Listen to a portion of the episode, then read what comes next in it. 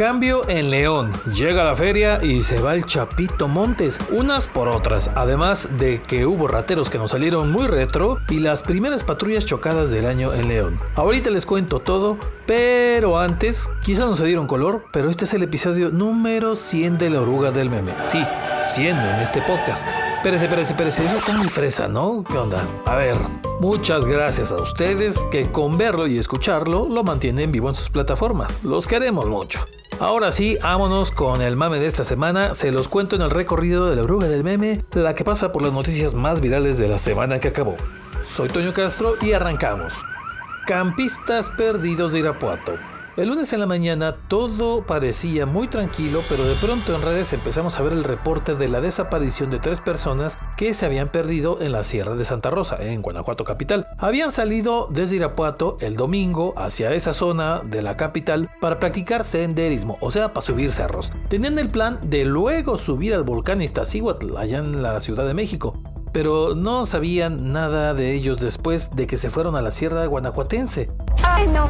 ¿Qué diantres había pasado? La foto se compartió a lo desgraciado en redes y los cuerpos de rescate se pusieron pilas y a buscarlo, pero afortunadamente unas horas después los encontraron. Mira, no le pasó nada, lo salvó la Virgen de Guadalupe. Ya luego Cuauhtémoc, uno de ellos, narró que perdieron el camino por distraerse mientras subían y además tuvieron el serio imprevisto de que uno de ellos se había esguinzado un tobillo y necesitaban ayuda para trasladarlo y por eso tardaron en reportarse y esperaron a que les ayudaran con eso. Bueno, habían olvidado también llevar un botiquín de primeros auxilios y eso complicó todo. Lo bueno fue que los encontraron bien y pues ahí está la anécdota para la banda que le gusta trepar los cerros. Estén al tiro para evitarse sustos.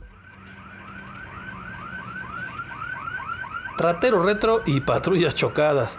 Ya ven que casi nunca se habla de inseguridad en León, pero bueno, desde siempre ha habido gente con fascinación por las cosas antiguas, por lo retro, por lo viejito, ¿no? Bueno, los coleccionistas de discos de vinil, los que coleccionan muebles, uy, los de autos antiguos. Pero bueno, acá en León tuvimos a un ratero que se quiso unir a estas ondas, quizá involuntariamente, pero además no con cualquier pistolita viejita, ¿eh? A Saúl me lo agarraron en la colonia Loma Bonita acá en León, porque lo vieron medio sospechoso. Vio la patrulla y como que se quiso pelar rápido y demás, y bueno, cuando lo fueron a revisar, sorpresita, un arma, pero no cualquier arma, resultó que llevaba una Luger, un tipo de pistola que fue usada en la época de la Segunda Guerra Mundial. ¿Cómo llegó eso ahí? pues quién sabe de dónde la habrá sacado este cuate, pero pasó de ratero a museo con patas. ¡Vámonos! Pues ahora pónganse al tiro, ¿eh? No vayan a caer los del Museo Británico a darnos baje o algo así, ya ven que ni le saben. O a lo mejor acaban la colección privada de algún político. Ya ven que tampoco se dan esas ondas, casi no. No, no, no, no, no, no, no, no, no, no, no. Bueno, sí. Y mientras los rateros se nos pusieron finos, otra vez empezaron los choques de patrullas. El domingo, en la madrugada, la poli municipal andaba en una persecución en la colonia Arboledas de los Castillos. Iban tres agentes en esa patrulla, pero la colonia está medio, digamos que dispareja, y la patrulla terminó patitas para arriba cuando andaba en la persecución. Ya empezamos con la primera del año y apenas iban 15 días, banda. Adiós, Chapito. El jueves andaba la raza muy tranquila pensándole si iban o no al estadio para el partido contra el Necaxa. Se había suspendido el partido contra Mazatlán y ahora sí se iba a estrenar Arcamón, pero pues es que ese siempre es un partido con una convocatoria regular o malita, ¿no?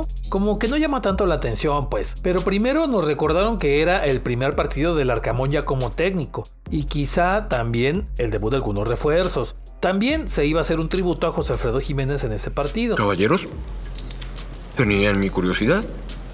Ahora tienen mi atención. Pero luego, en la tarde del jueves, nos soltaron el bombazo del año. El Chapito Montes se retiraba del fútbol mexicano.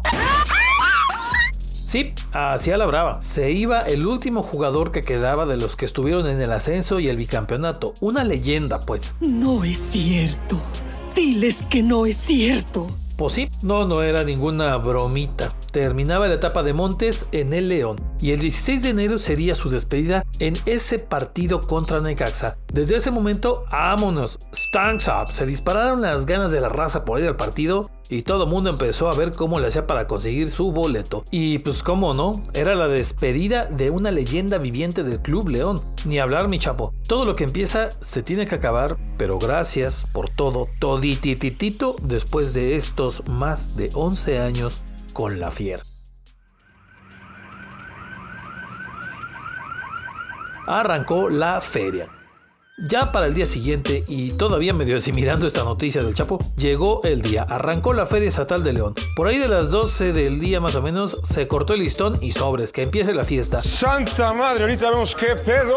El atascón con las gorditas y los guaraches, el freestyle rifador con los gritones, la pura compradera en la zona comercial, y ojalá este año no nos vendan charolas de unicel con quesos y rebanadas de jamón. No, señor. Va a durar hasta el 7 de febrero y Michoacán es el estado invitado. Y los primeritos en cantar en la velaria fueron los Recoditos y en el Palenque le tocó a Napoleón. Para el día siguiente tocó Molotov en la velaria de la feria, aunque otra vez no salieron con cosas. ¡Por un demonio, lo que faltaba! Hubo raza que con boleto en mano se quedó afuera y a otros sin boleto los dejaron pasar sin problema. Ya pónganse de acuerdo, pues entonces ¿para qué sirve lo de los boletos? Pero bueno, esto apenas va empezando y veremos qué tal. Al tiro con la obra en el libramiento de León. El sábado a varios de León me los agarraron de sorpresa allá en el cruce del Libramiento Morelos con el Boulevard Hermenegildo Bustos, con desviaciones por los carriles laterales y vueltas que ya no se pueden dar en la izquierda, bueno, más o menos a las 2 de la tarde empezaron con estas modificaciones, porque van a construir un nuevo puente en ese crucero y pues claro, que luego, luego se dio el tráfico y las carotototas de la raza porque pues les cambiaron la movida. De una vez les aviso, de una vez, que las obras van a durar al menos mínimo 6 meses. No creo.